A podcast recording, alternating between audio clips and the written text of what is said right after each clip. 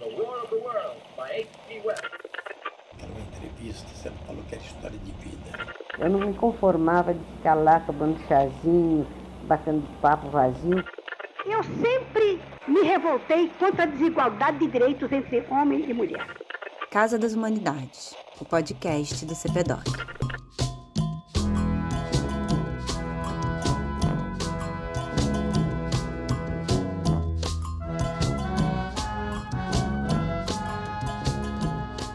Boa noite, boa tarde, bom dia. né? Não sabemos quando os ouvintes estarão nos ouvindo, mas vocês estão ouvindo mais um episódio do podcast Casa das Humanidades, podcast do CPDOC.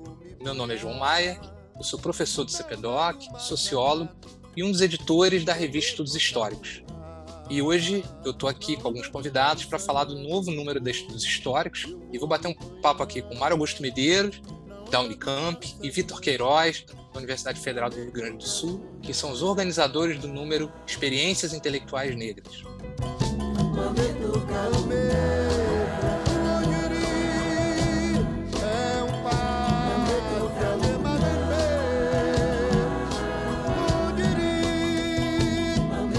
O Mário é escritor, sociólogo, tem mestrado e doutorado na Unicamp, onde ele é hoje professor no Departamento de Sociologia, atua principalmente nas áreas de pensamento brasileiro, sociologia dos intelectuais, da literatura e nos estudos sobre intelectuais negros.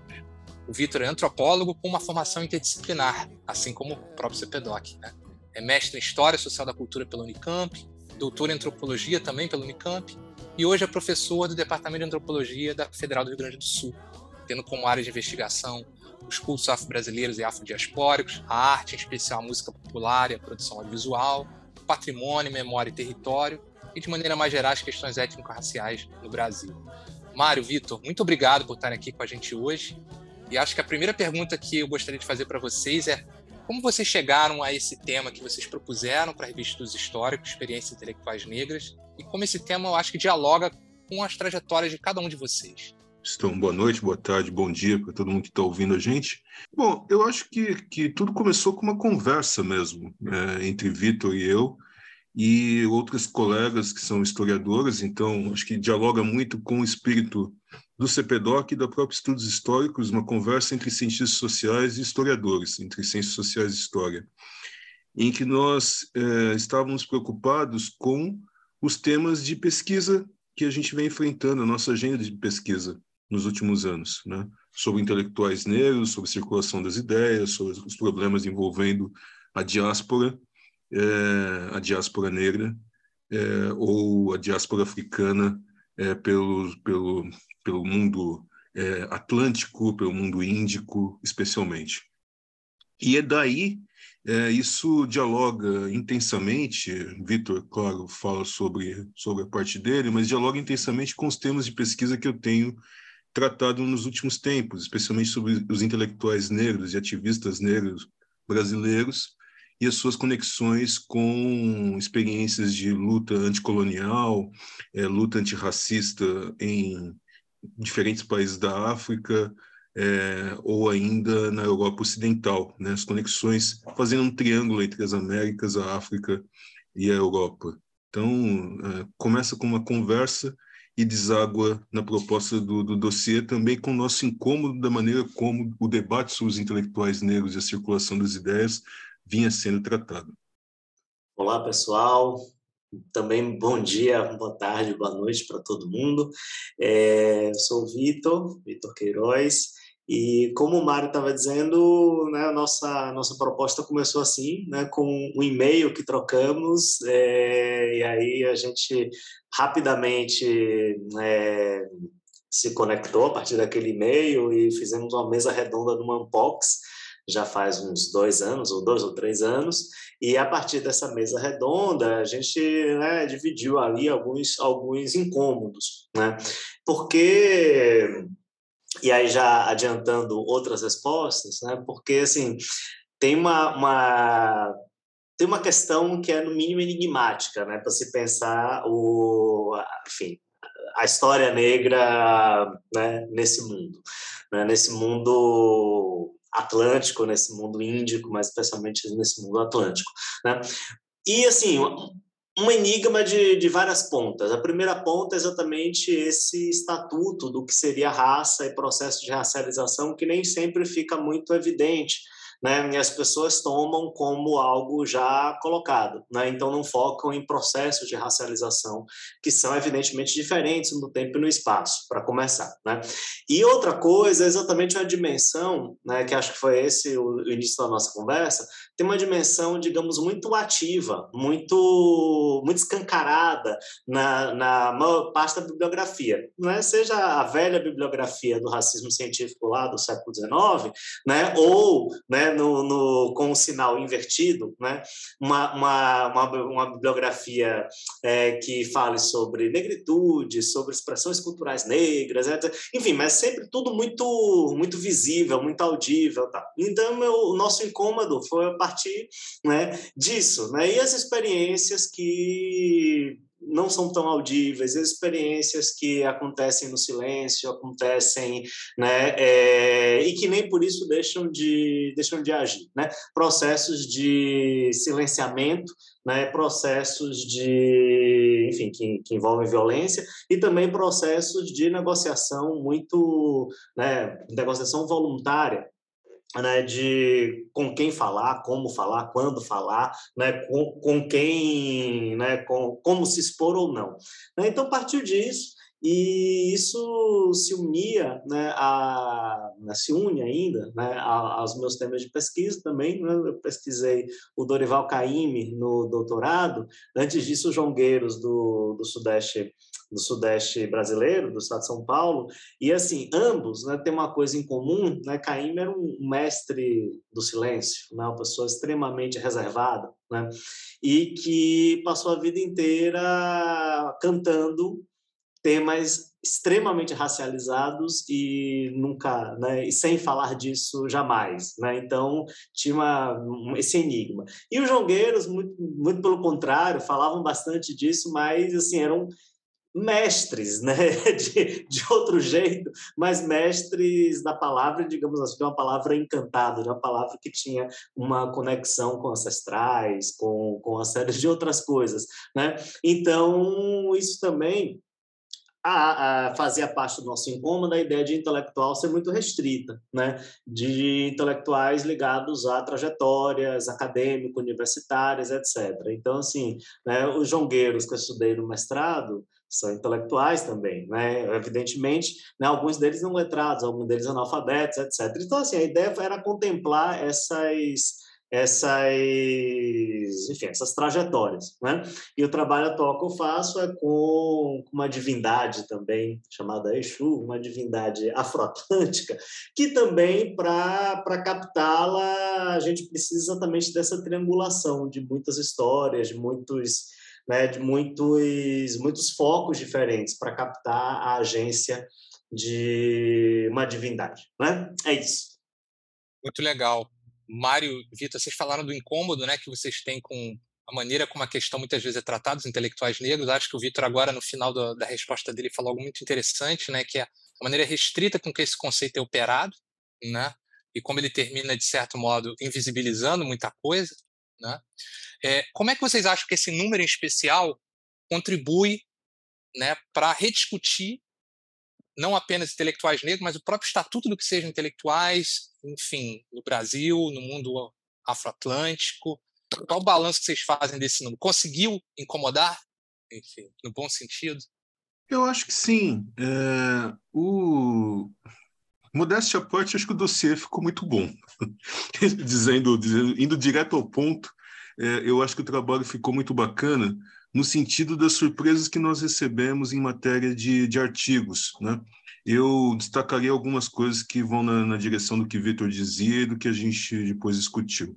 Primeiro, uma presença muito interessante de autoras, né, de colegas é, historiadoras, cientistas sociais que estão trabalhando com o tema dos intelectuais negros. Né? Uh, a gente tem um conjunto expressivo de artigos, de pesquisas produzidos por mulheres intelectuais aqui é, no Brasil, tratando de temas que vão é, desde experiências do século XIX até coisas muito na ponta hoje no século XXI. Né? Uh, e isso é uma felicidade muito grande. A segunda coisa diz respeito a algo que sempre nos incomodou é, na discussão sobre os intelectuais, conversando com o Vitor, é, que é os, são os processos de apagamento e de invisibilidade. De certa maneira, o estudo dos intelectuais envolve uma discussão sobre memória, né? E memória é sempre uma seleção e sempre uma seleção feita a partir do tempo presente, né? E, e é uma discussão sobre poder também. O que se recorda, para quem se recorda, como se recorda, de que maneira se recorda, o que permanece e o que se apaga. Em se tratando da história dos intelectuais, a gente, muitas vezes a gente fala de intelectuais negros que não têm nome, nome sobrenome é, tradicional, é, muitas vezes estão longe de processos de culturas letradas, né, ou de processos tradicionais de consagração, e mesmo assim, apesar disso, fazem as suas trajetórias e os seus embates e produzem as suas obras, etc. Mas muitas vezes se encontram em situações de apagamento.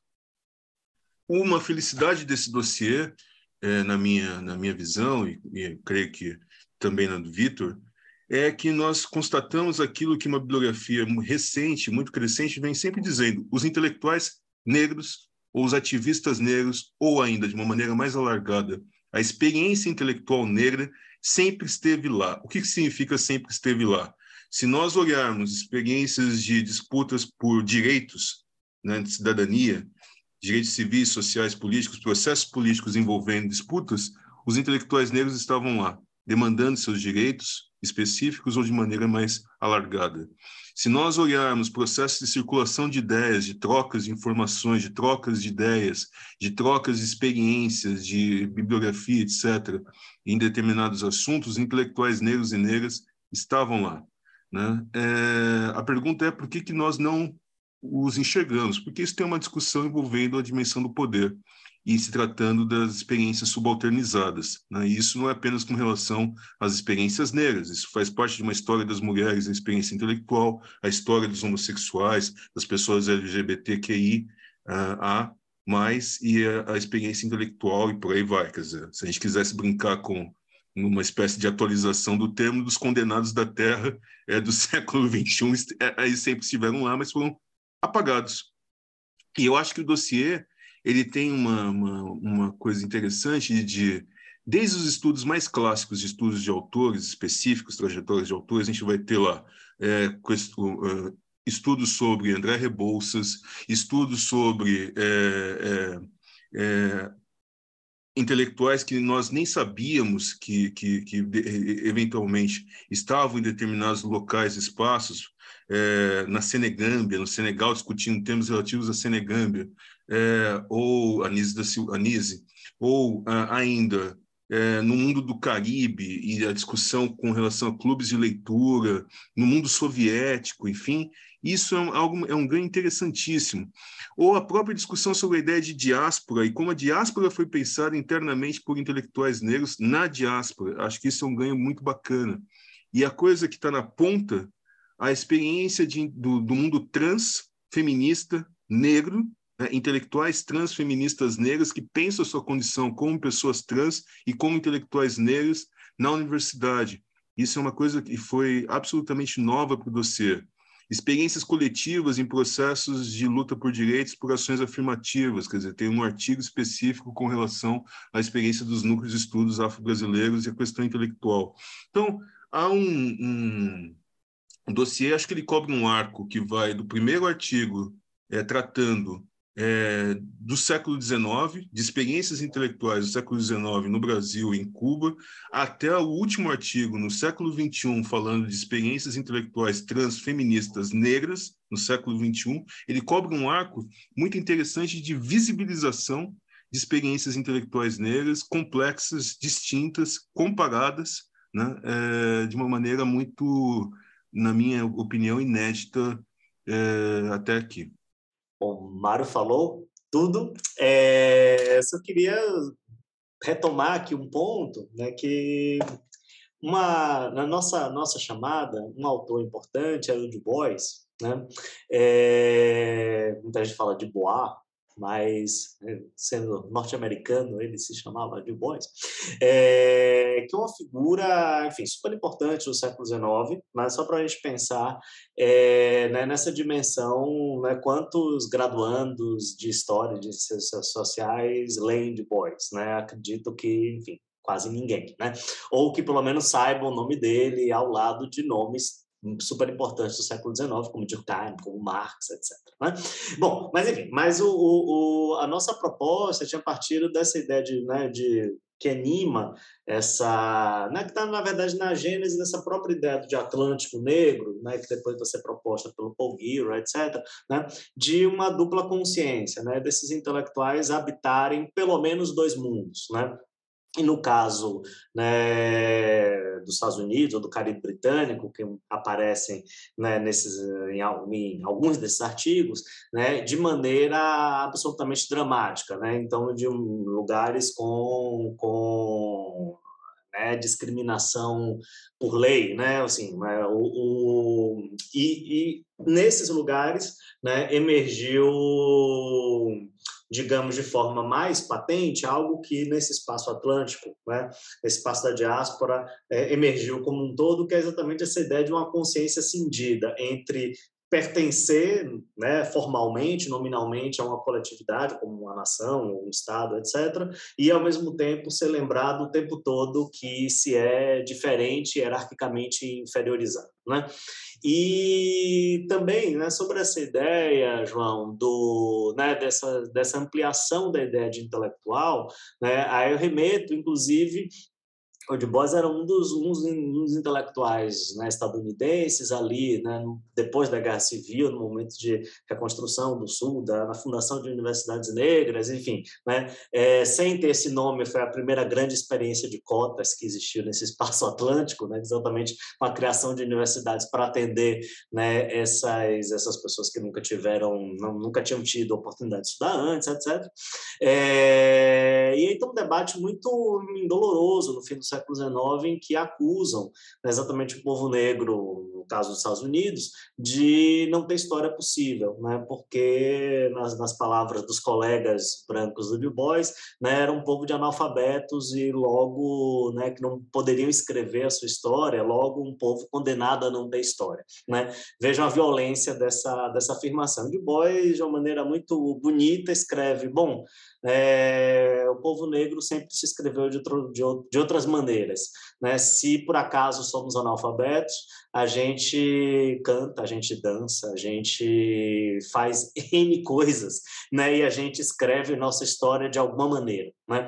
Então, essa, essa ideia né, dessa, dessa produção intelectual que sai de alguma maneira, a gente vai encontrar nesse artigo exatamente isso, em lugares absolutamente inusitados, como né, um clube do livro que tem duas sedes, uma na Inglaterra e uma na Jamaica, né, um, intelectuais ali, né, depois do, né, na, na União Soviética nascente, né, logo depois da, da, né, da Revolução de 17, né, e no, no período entre guerras estão ali, né, efervescentes, né, ou seja, uma coisa que né, a gente tanto aí confessamos, né, tanto eu quanto Mário, coisas que nos, nos auto-surpreendeu, né? E o que é, enfim, para a gente isso é impressionante. E sobre essa coisa né, da memória e da memória e do poder, né? E, e acho que tem duas coisas para a gente pensar aqui. Né? O Mário usou uma palavra que, que, né, que não à toa, na, na, na escrita na, na, de apresentação do nosso dossiê, a gente citou Antônio Gramsci, né, falando de né, subalternidade, e é muito interessante a gente pensar exatamente isso. Né, do Gramsci tinha uma noção que, na minha, na minha concepção, é libertadora de hegemonia e subalternidade, com a noção posicional. Não existe subalterno e não existe hegemônico, existem posições relativas. Né?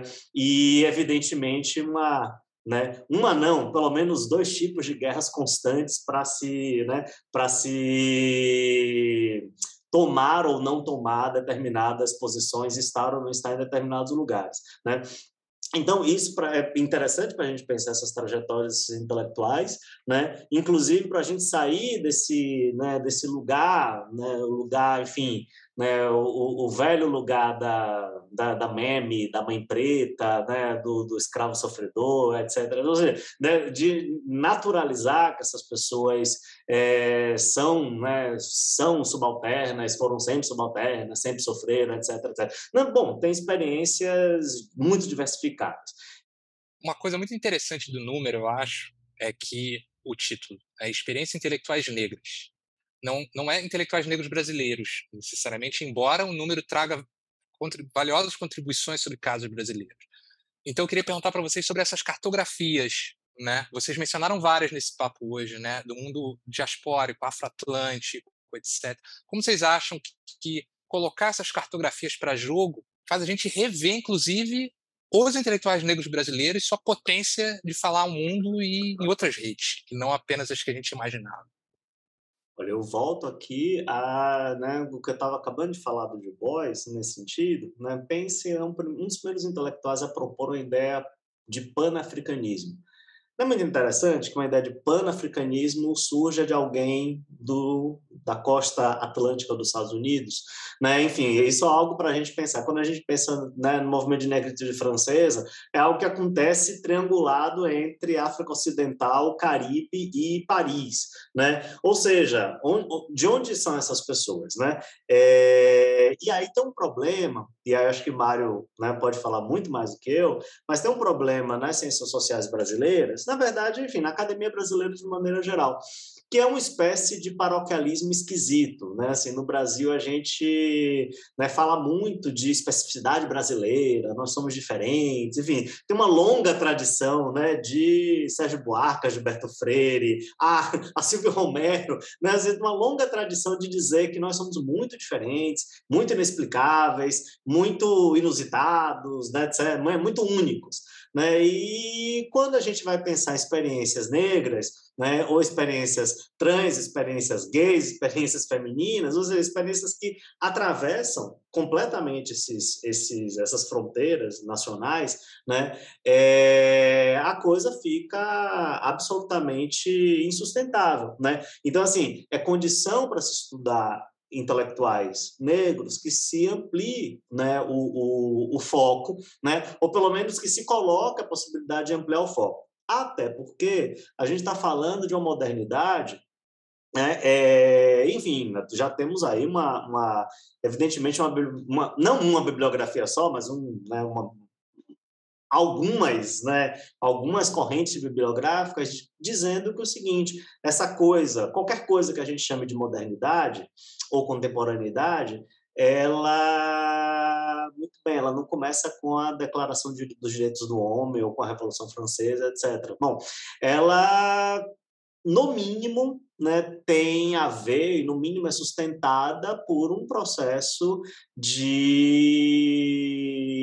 enfim, na maior migração forçada da história, né, de, no mínimo, assim, contando por baixo, né, 6, 7 milhões de pessoas envolvidas né, no tráfico transatlântico durante 300 anos, né, produzindo aquilo ali, produzindo inclusive né, é, as condições de, de, né, de existência, as condições de, né, de uma série de processos que hoje a gente reputa como né, europeus, etc. Enfim, né? Então, assim, temos aí é, é, duplamente, né, esses intelectuais negros dialogam entre eles de maneira, né, é, em lugares muito diversos e de maneiras muito diversas, inclusive, esses, artigos também nos dão conta disso, né, porque assim é muito interessante a gente pensar no mundo sem internet, sem telefone, sem smartphone, etc., né?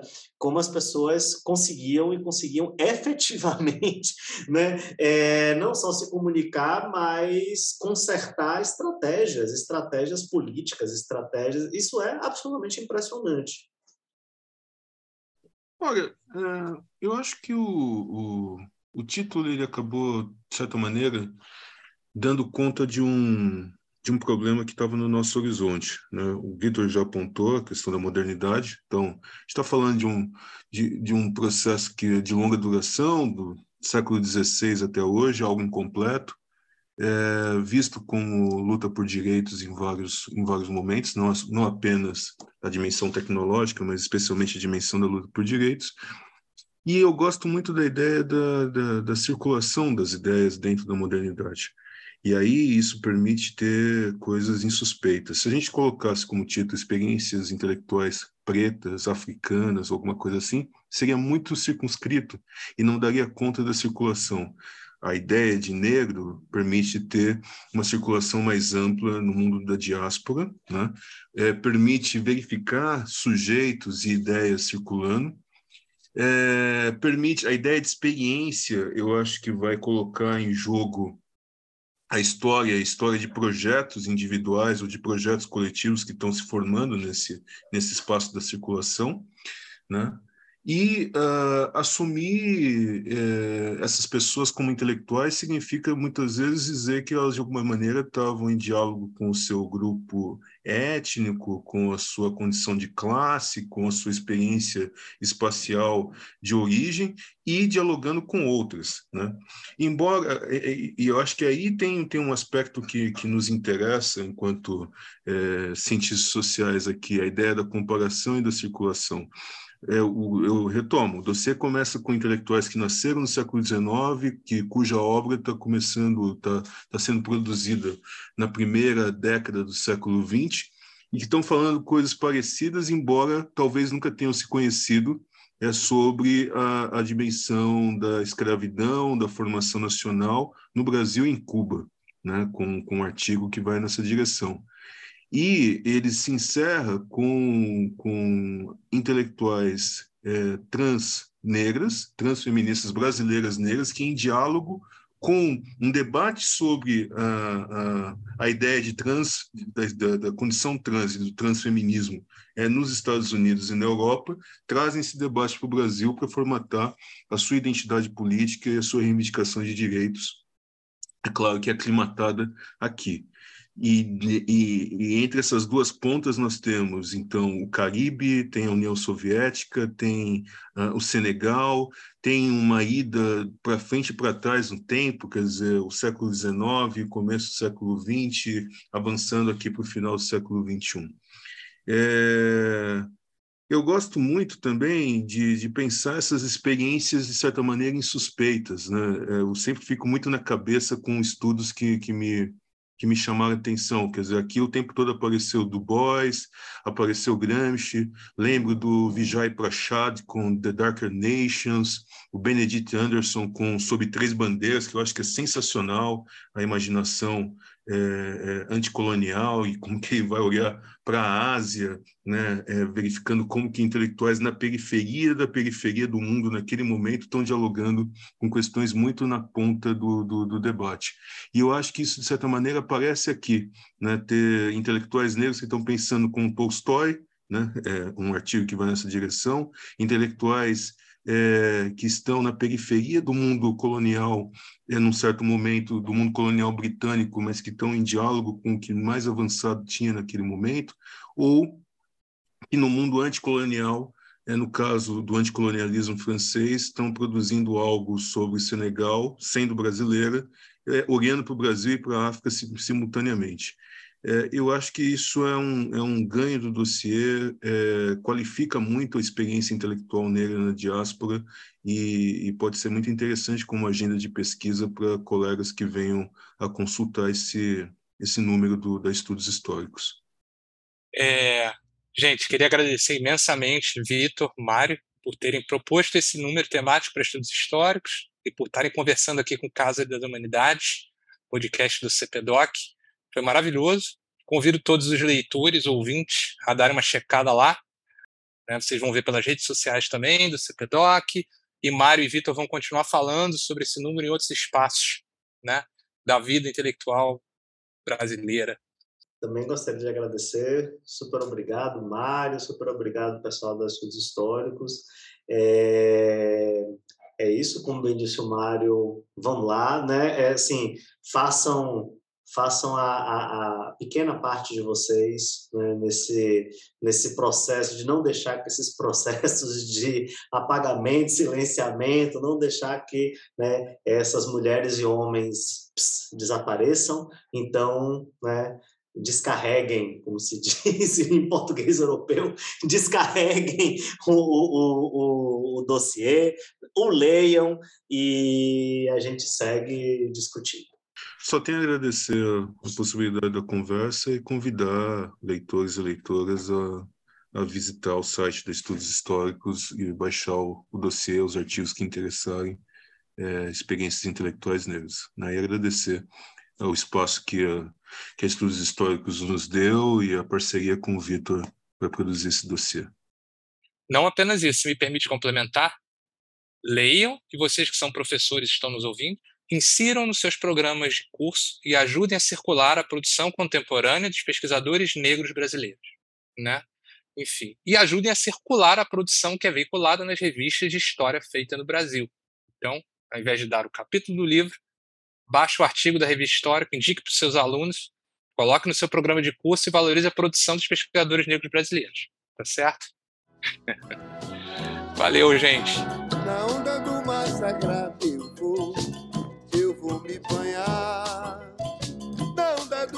Do massacrado.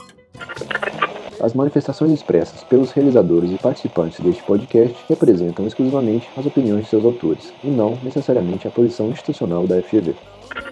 sagrado.